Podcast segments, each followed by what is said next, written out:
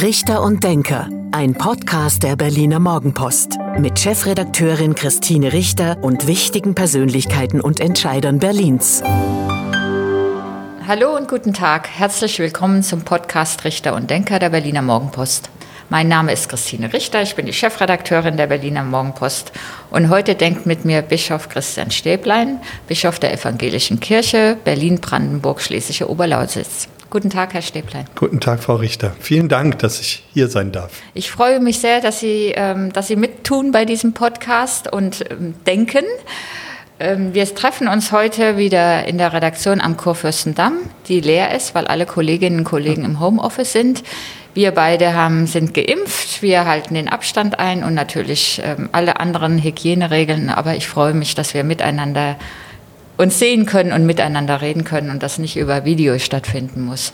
Damit sind wir auch schon beim Thema, Herr Bischof. Ähm, Corona, die Corona-Pandemie. Wie geht's Ihnen? Also mir persönlich geht's gut, aber äh, die Lage ist natürlich für uns alle ausgesprochen schwierig. Und meine Gedanken sind als erstes auch dieses Jahr im Winter wieder bei den Menschen, die krank sind, die infiziert sind, bei den Angehörigen, die an den Betten sitzen und mit ihren Angehörigen bangen. Die Zahlen nicht nur der Infektionen gehen hoch, sondern auch die Zahlen derer, die sterben an und mit Corona. Und das ist meine, unsere erste Sorge, denke ich, als Gesellschaft. Und dann sind meine Gedanken bei den Ärzten und Ärztinnen, Pflegerinnen und Pflegern, die seit nun anderthalb Jahren Unglaubliches für uns und für unsere Gesellschaft leisten, immer wieder neu gefordert sind, jetzt auch durch diese Welle. Das heißt, meine Gedanken sind als erstes bei den Menschen. Und wenn ich sage, meine Gedanken sind irgendwo, dann heißt das immer auch meine Gebete. Im Sommer hatten wir den Eindruck, das Gefühl, dass mit jeder Impfung mehr eigentlich die Pandemie in Deutschland fast überstanden ist, dass wir auf einem guten Weg sind. Und nur hat es uns voll erwischt. Wir stehen kurz vor Weihnachten. Ähm, die Situation ist wirklich dramatisch. Ähm, haben Sie damit gerechnet, dass es nochmal ein so trauriges, belastendes Weihnachtsfest werden wird? Nein, ich habe damit im Sommer nicht gerechnet. Ich glaube, da ging es mir wie ganz vielen Menschen in unserer Gesellschaft. Es waren im Sommer ja ganz andere Themen auf einmal vorne. Wenn wir jetzt wieder zurückdenken, die unglaubliche Naturkatastrophe, äh, das Hochwasser im Ahrtal, alles, was dazugehört, äh, dann die Bundestagswahl. Ich glaube, es war für uns alle relativ weit aus dem Bewusstsein raus bis auf die Expertinnen und Experten, die uns äh, zu Recht darauf hinweisen, dass sie schon im Sommer gesagt haben, wenn wir die Impfquote nicht in der gebotenen Weise erreichen, können wir wieder Schwierigkeiten bekommen. Die Schwierigkeiten, die wir jetzt haben, und Schwierigkeiten ist ja noch ein viel zu schwaches Wort für die doch sehr dramatische Lage, mit der habe ich nicht gerechnet. Jetzt müssen wir uns dem stellen wir sehen ja seit anderthalb Jahren, dass diese Pandemie ein ständiges Lernen für uns alle ist. Wir wünschen uns immer, dass wir jetzt endlich eine Situation haben, die wir überschauen können, bei der wir wissen, wenn wir das und das tun, dann wird es so und so werden.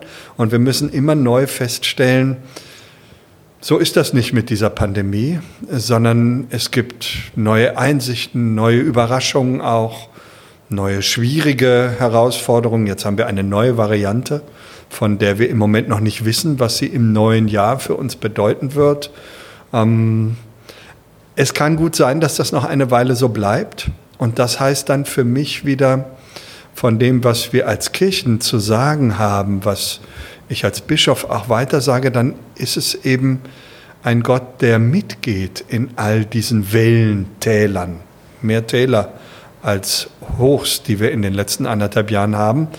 Ein Gott, der mitgeht und der uns die Kraft gibt, auf diesem Weg tatsächlich auch zu lernen und immer neue Kraft zu haben. Das vergangene Weihnachten war auch schon sehr schwierig. Gottesdienste konnten, wenn, dann nur als Videostream stattfinden. Es konnte nicht gemeinsam gesungen werden, was ja gerade an Weihnachten auch für viele Menschen noch mal mehr wichtig ist. Ähm, jetzt droht das Gleiche auch an diesem Weihnachtsfest. Wie sehr belastet Sie das? Oder die Gemeinden auch? Also mich belastet das. Äh, die Gemeinden sind in in ähnlicher Weise wie im letzten Jahr herausgefordert. Und ich will an dieser Stelle als erstes sagen, und es ist enorm, was die Gemeinden in diesen anderthalb Jahren und jetzt auch zum Weihnachtsfest leisten, indem sie ganz verschiedene Angebote zur Verfügung stellen am Heiligabend und an den Weihnachtsfesttagen. Wir versuchen es so zu gestalten, dass wir am Ende niemanden ausschließen und trotzdem höchstmögliche Sicherheit haben. Denn das Letzte, was wir wollen, ist ein Weihnachtsgottesdienst oder ein Heiligabend feiern, das dann zu Infektionen führt. Aber wir wollen natürlich auch diese Gemeinschaft und das, was mit Weihnachten bei uns einkehrt, nämlich ja, Ruhe und Frieden und Bereitschaft für andere Menschen da zu sein, das wollen wir miteinander begehen und feiern und das tun wir in den verschiedensten Formen. Ich sage jetzt mal 3G, 2G plus, 2G, aber auch draußen mit Abstand und AHA-Regeln. Äh, Gottesdienste sind ja auch so etwas wie Lebensmittel. Und ich finde, jeder und jede muss zu diesem Lebensmittel kommen können. Genauso wie ich in den Lebensmittelladen gehen kann. Und deswegen müssen wir die verschiedensten Formen finden, im Grunde wie im Lebensmittelgeschäft auch, dass Sicherheit gewährleistet wird, aber am Ende auch niemand ausgeschlossen ist. Was allerdings heißt, wir haben differenzierte Angebote. Nicht in jeden Gottesdienst werden alle Menschen gehen können, aber für alle Menschen werden Gottesdienste da sein. Ja, weil es ja gerade darum geht, in dieser Phase der Pandemie, in der wir leider wieder oder immer noch stecken, dass man eben die Kontakte beschränkt und das ja eigentlich der Widerspruch ist zu dem, wie wir Weihnachten feiern. Und ähm, kürzlich hat ein Minister gesagt, ähm, man solle bitte an Weihnachten auf Reisen verzichten und eben nicht zur Familie fahren, wo man dann schon erschrickt und sagt, wieder wie im vergangenen Jahr. Es ist doch so wichtig und es, die Einsamkeit ist ja auch ähm, groß geworden, gerade bei den älteren Menschen. Das Nachhausefahren, sage ich jetzt mal, gehört ja in urtümlicher Weise zum Weihnachtsfest dazu. Macht ja im Grunde die Bewegung dessen nach, was wir in der Weihnachtsgeschichte auch erzählen. Ähm, ne? Maria Josef fahren sozusagen in den Ort, aus dem sie stammen. Äh, das ist, das ist ein Wesenszug des Weihnachtsfestes, dass wir mit dem Grund unseres Lebens in Kontakt kommen und damit auch mit den Menschen, die uns am allernächsten sind. Das ist also eine besondere Aufgabe in diesem Jahr. Ich finde, wir haben viel gelernt, ähm, dass Miteinandersein auch andere Formen haben kann. Also meine Mutter ist sozusagen im Moment in einer längeren Krankheitsphase, ähm, dann ist zum Glück äh, die digitale äh, Technik und vieles andere, was wir dazu gewonnen haben, in der Lage, auch auf andere Weise Gemeinschaft herzustellen. Ich bin sehr froh, dass wir auch gottesdienstlich eine ganze Menge kreativ neue Formen entwickelt haben. Äh, das gilt für die digitalen Formate, das gilt nun schon seit vielen Jahrzehnten für Fernsehformate und für Rundfunkformate weil doch entscheidend ist, am Ende soll niemand allein sein an diesem Fest und sei es auf den modernen Kanälen. Aber ich gebe Ihnen völlig recht, belastend ist das. Es ist nicht so wie sonst. Wir müssen das miteinander aushalten. Und in diesem Miteinander aushalten, würde ich dann aber wieder sagen, liegen auch Chancen, nochmal ja in sehr urtümlicher Form das zu entdecken, was Weihnachten ist und auch wonach wir uns sehnen und was wir vermissen. Ja, wenn man das vielleicht was Positives an der Corona-Pandemie finden kann, dann ist es das, was Sie gerade erwähnt haben, dass man einen Digitalisierungsschub erlebt hat. Das äh, betrifft auch uns als Berliner Morgenpost oder die Medien und gleichzeitig natürlich auch neue kreative Formen sich entwickeln musste. Also ein bisschen, glaube ich, dass wenn man was über was Positives in dieser Zeit reden will. Wie diskutieren Sie denn in der evangelischen Kirche, auch gerade hier in Berlin-Brandenburg, die Impfpflicht? Ist das ein Thema? Ich nehme an, es ist ein Thema in, ihrer, in Ihren Gemeinden? Auf jeden Fall ist das Thema. Also so wie wir lange das Thema Testen hatten, so haben wir jetzt nochmal in ganz anderer ethischer Weise auch das Thema Impfen. Ich äh, äh, denke, man muss dieses Thema immer wieder von dem Punkt denken, den ich als erstes genannt habe. Das sind die Intensivstationen, das sind die Kranken, das sind die Angehörigen und das ist die Herausforderung unserer Gesamtgesellschaft durch diese Pandemie so durchzukommen, dass möglichst wenig Menschen davon infiziert, krank werden und sterben. Und deswegen ist das Thema Impfen und Impfpflicht ein hochethisches Thema, ähm, das wir genau unter diesem Aspekt betrachten müssen. Ähm, Dazu gehört natürlich auch die Frage der Kommunikation. Zur Ethik gehört auch, wie wir miteinander reden. Wir haben viele Monate gehabt, in denen unisono alle Politikerinnen und Politiker und auch alle Institutionen gesagt haben, eine Impfpflicht wird es in unserem Land nicht geben. Jetzt sind wir vor einer ganz neuen Herausforderung, was die Corona-Pandemie angeht. Und deswegen müssen wir in aller Kontroverse miteinander aushalten, dass wir viele, und dazu gehöre ich auch, an dieser Stelle ihre Haltung ein gutes Stück verändern und sagen, also eine partielle Impfpflicht kann ich mir vorstellen. Ich also denke, eine einrichtungsbezogene Impfpflicht beispielsweise für Pflegeheime, so ist es. Altenheime. So mhm. ist es, aber auch für Einrichtungen mit Kindern. Mhm. Denn äh, bei der, also und dann geht es nicht um die Impfpflicht für Kinder, das ist ja selbstverständlich, sondern es geht erstmal um die Impfpflicht für die Erzieherinnen und Erzieher. Ja, ich fand den Gedanken ganz gut, dass man jetzt sagt, das ist eine einrichtungsbezogene Impfpflicht. Also weil natürlich zu einer Kita gehört auch ähm, ähm, der, die, Menschen, die das Essen kochen oder das Essen bringen oder die ähm, die Kita putzen. Also es ist oder im Seniorenheim, Pflegeheim ist es ja noch mal noch mal mehr, dass man eben auch die Menschen dann einbezieht in dieses Impfen. Genau.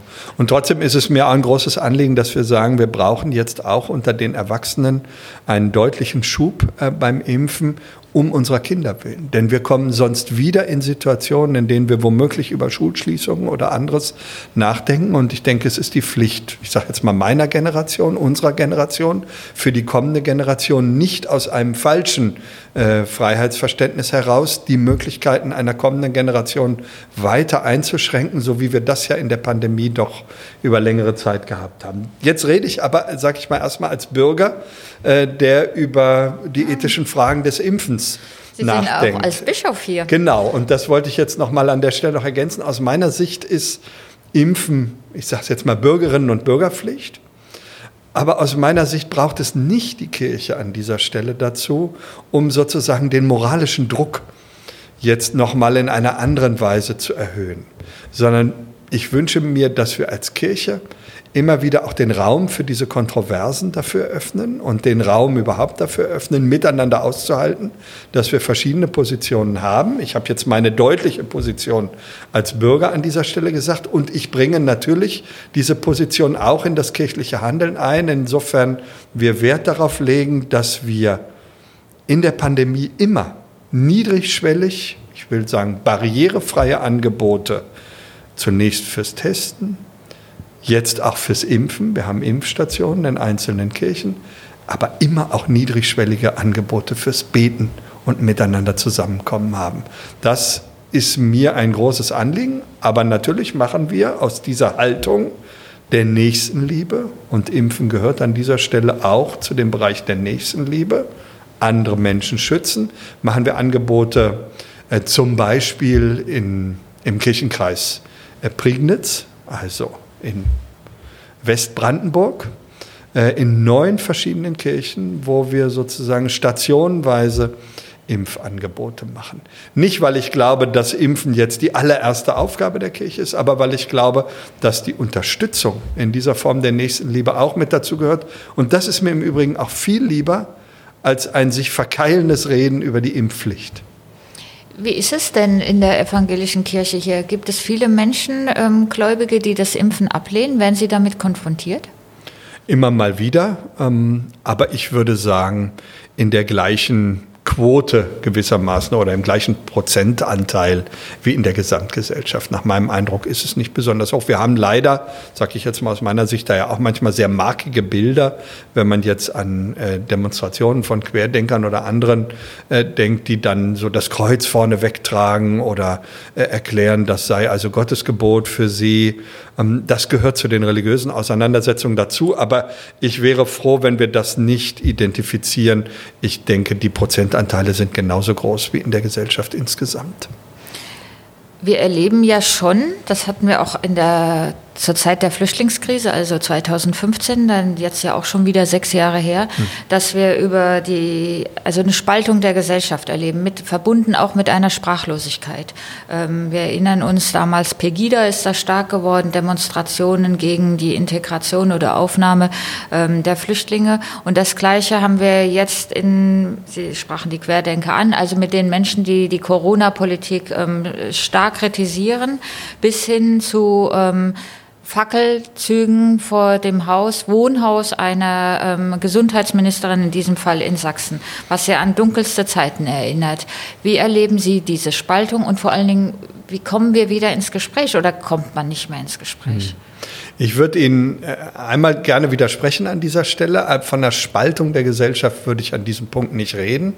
Äh, wir haben doch eigentlich über die anderthalb Jahre eine übergroße Mehrheit mit einem weitgehenden Konsens, was die Maßnahmen im Blick auf die Pandemie angeht.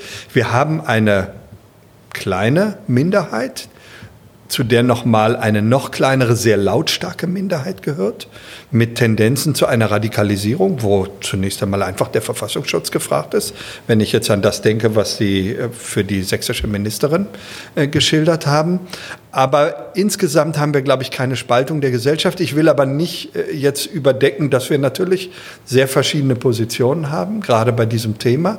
Und dass ich es ungeheuer wichtig finde, habe ich auch gesagt, dafür die Kirchen offen zu halten, dass verschiedene Meinungen und Haltungen zum Ausdruck kommen können, weil ich glaube, statt immer zu von der Spaltung zu reden, ist doch unsere Aufgabe, die Kontroversen, die da sind, auszuhalten und miteinander durch Kommunikation, soweit es geht, auch flüssig zu bekommen. Das wird nicht mit jedem und jeder gehen, das haben Sie eben auch nochmal angedeutet.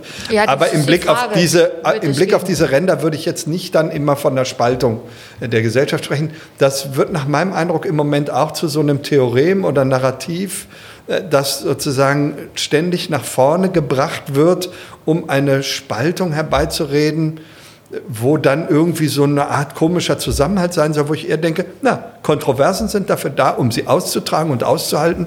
Und das finde ich, können wir als demokratische Gesellschaft gut. Ähm, das können wir sehr gut, das machen wir. Und das führt seit anderthalb Jahren zu richtig großen Mehrheiten in dem gemeinsamen Weg durch die Pandemie durch.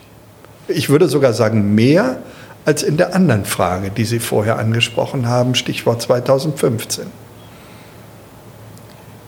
Erleben Sie denn, dass die Menschen in dieser Zeit ähm, mehr die Kirchen aufsuchen, dass sie ähm, Gottes Beistand brauchen, dass sie wieder aktiver in der evangelischen Kirche werden? Ich erlebe, dass die Frage nach Sinn und die Frage nach Gott und die Sehnsucht nach Gott und die Sehnsucht nach Beistand und nach dem, was das nun für uns bedeutet, was wir hier erleben. Ähm, uns alle in der Gesellschaft natürlich äh, fast, wenn das Wort jetzt nicht so unpassend wäre, würde ich sagen, völlig neu infiziert hat in diesen anderthalb Jahren. Ja, aber ist ein bisschen schwieriges Wort an dieser Stelle. Das, Na, oder ein besonderes Bild. Ja, weiß ich. Ähm, also das, was wir kirchlich mit Spiritualität und Seelsorge im weitesten Sinne beschreiben würden, das hat doch einen enormen Aufschwung äh, genommen. Die Sinnfrage und die Bedeutungsfrage einer, eines solchen Erlebens von Pandemie ist wieder ganz vorne. Daraus entwickelt sich nicht unmittelbar muss ich nun auch tatsächlich sagen, ein Aufschwung für die Kirchen als Institution oder ein Vollwerden der Gottesdienste. Man muss ja ehrlicherweise sagen, wir sind mit unserer gemeinschaftlichen Glaubenspraxis äh, ja in dieser Pandemie auch zu einem Ort geworden, der mindestens sehr beäugt wird, weil äh, naja, das, was so schön eigentlich ist, nämlich schön miteinander Gottesdienst feiern, gerade im Advent, gerade an Weihnachten, gerade dann miteinander Odo Fröhlicher und alles andere singen, geht im Moment nicht. Und das macht es so schwer. Umso mehr ist unsere Seelsorge gefragt. Wir haben ziemlich von Anfang an der Pandemie ab April, Mai letzten Jahres ein Corona-Seelsorgetelefon angeboten. Wir halten dieses Angebot bis heute aufrecht, weil es sehr stark abgefragt wird. Und die sehr kontroversen Diskussionen, wie weit wir denn in den Heimen äh, tatsächlich gewesen sind bei den Kranken und bei den Sterbenden oder ob die Kirche an dieser Stelle versagt hat. Diese sehr kontroversen Diskussionen zeigen immerhin, wir sind ganz stark dran.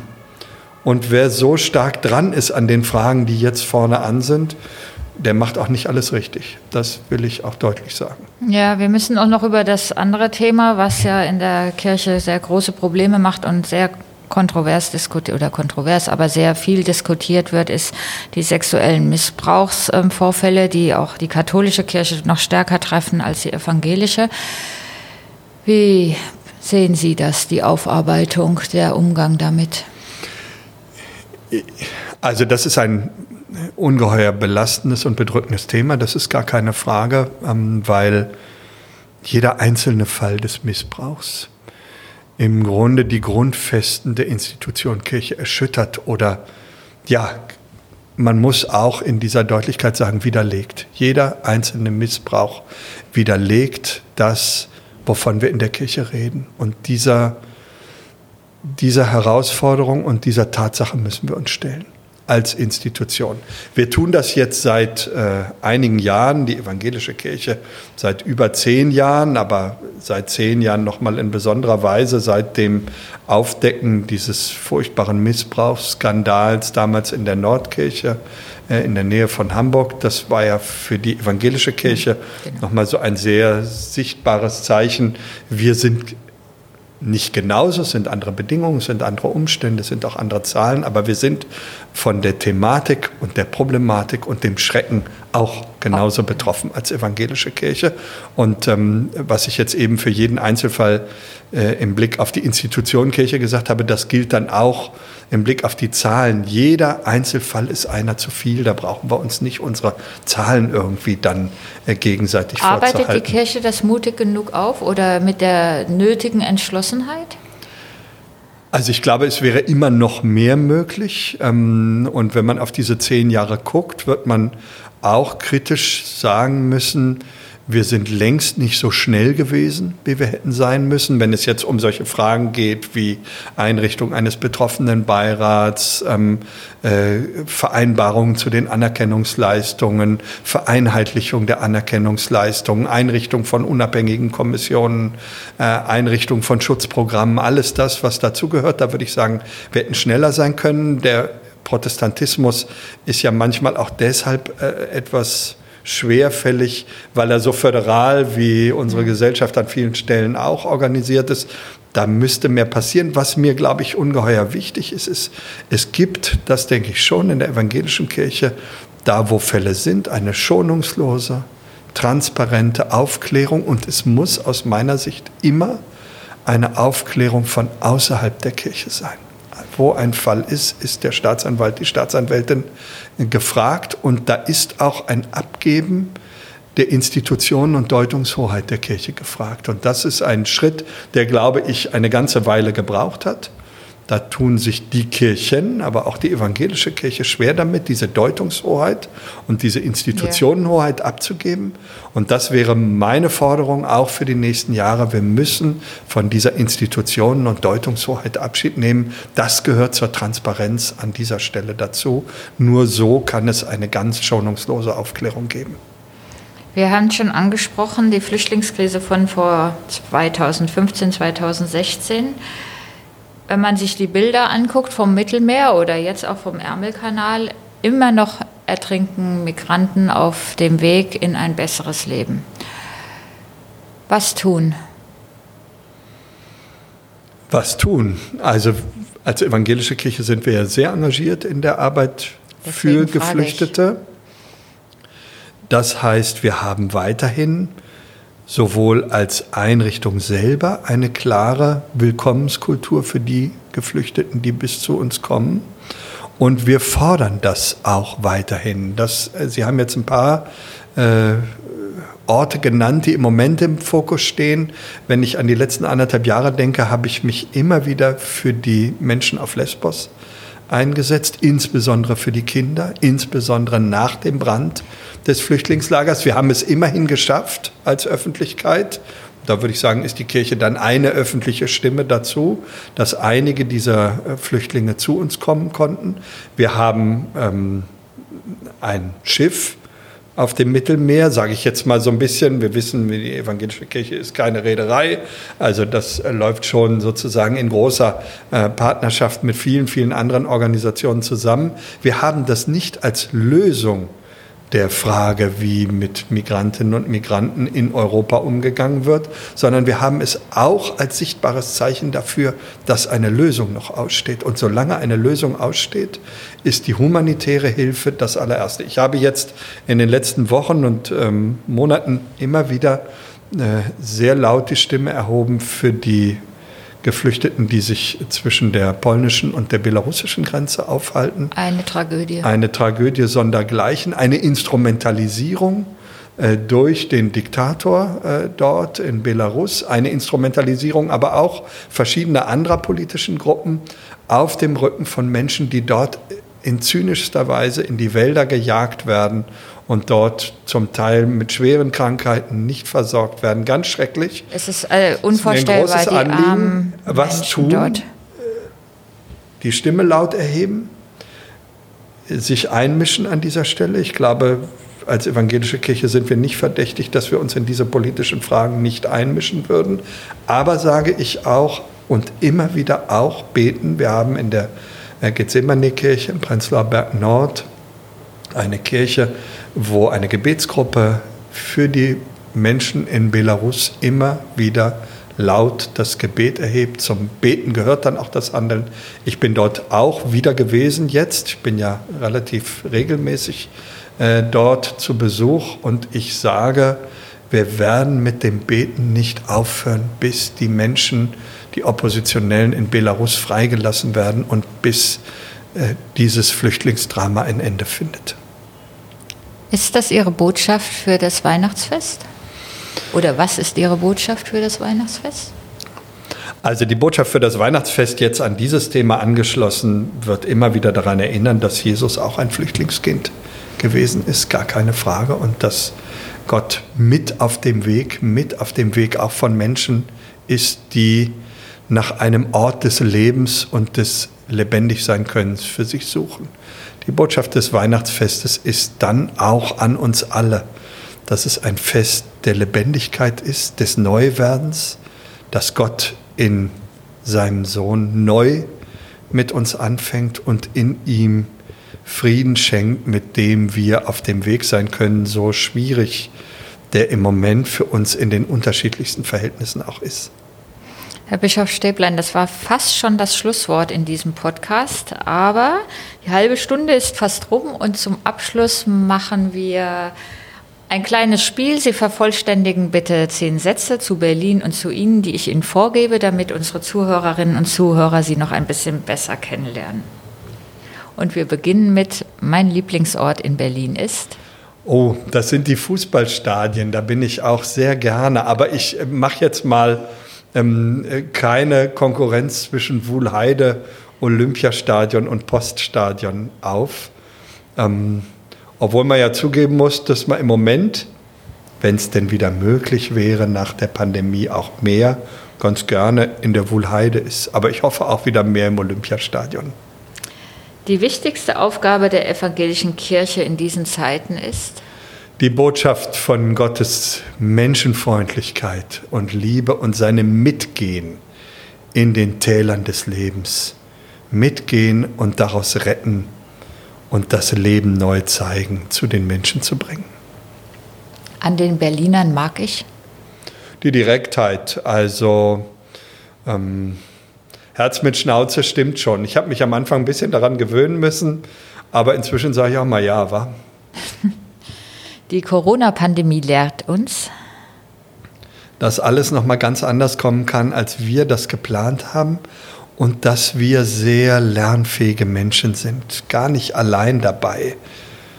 Ja, aber auch, dass, dass das Leben sehr endlich ist und dass wir bei den Menschen sein müssen, die uns vorausgehen, um das zu begreifen, wie endlich das Leben ist und wie stark die Hoffnung Gottes über diesen Tod hinaus. Die Kirche muss sich verändern, weil? Weil sie sich immer verändern muss. Das ist das Erste. Wer sich nicht wandelt, der bleibt sich auch nicht treu. Ähm, und weil die Zeiten sich ändern und weil wir, das könnte ich jetzt auch ganz groß machen, mitten in einem Transformationsprozess stehen, bei dem Digitalisierung nur ein Stichwort ist, aber nein, die ganze Religiosität und der religiöse Ausdruck verändert sich und wir wandeln uns gerne mit, weil wir von einem Gott sprechen, der mitgeht und nicht der irgendwo da hinten stehen bleibt. Mein Vorbild ist? Oh. Ähm, also jetzt muss ich Edgar Vibot zitieren und brauche dann auch drei Sätze dafür. Die neuen Leiden des jungen W. von Ulrich Plenzdorf.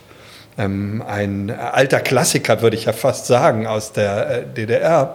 Ähm, der hatte diese schöne Passage, ähm, dass Edgar Vibot, so heißt der Hauptprotagonist, äh, äh, immer schreiben soll in Besinnungsaufsätzen, wer sein Vorbild ist. Und schließlich schreibt er zum Ärger der Herrschenden, mein Vorbild ist Edgar Vibot, ich will so werden, wie Edgar Vibot einmal wird, also er selbst. Ähm, ich finde, Edgar Vibot ist ein gutes Vorbild für mich bei dieser Antwort. Meine Freizeit verbringe ich am liebsten? Also eigentlich gerne mit Lesen. Das ist im Moment äh, oft tatsächlich ein bisschen schwieriger. Ähm, und dann habe ich das, glaube ich, bei den Lieblingsorten schon zum Ausdruck gebracht, wo ich auch gerne bin. Ich gucke gerne äh, Fußball an. Früher habe ich das natürlich auch gern gespielt. Jetzt gucke ich es vor allem gerne an und durchaus auch in Unterklassiken. Also ähm, es muss nicht immer Bundesliga sein. Ich finde es ganz spannend warte zum Beispiel schon lange darauf, endlich mal zu Victoria gehen zu können. Kennenlernen würde ich gerne einmal. Also da fällt mir jetzt tatsächlich sofort niemand ein, weil es sind viel zu viele.